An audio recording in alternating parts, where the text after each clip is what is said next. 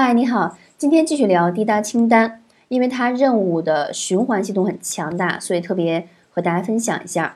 春楠在过去的七年当中，每年九月份都会提前买好第二年的纸质成本儿，之后呢，特别有仪式感的在新本子上开始去写第二年需要做的各种未来日程，大概会花一个多小时时间，重复了已经有不少年了，然后我就不得不感叹。在有了滴答清单之后，如果从二零一四年滴答清单上市的时候就开始使用的话，真是能给自己节省很多不必要的时间耗费。因为当你在电子版日程工具当中为了一个任务做了一次循环设置，只要你一直活着，还有力气做事情，这个循环就会一直存在，按时提醒你。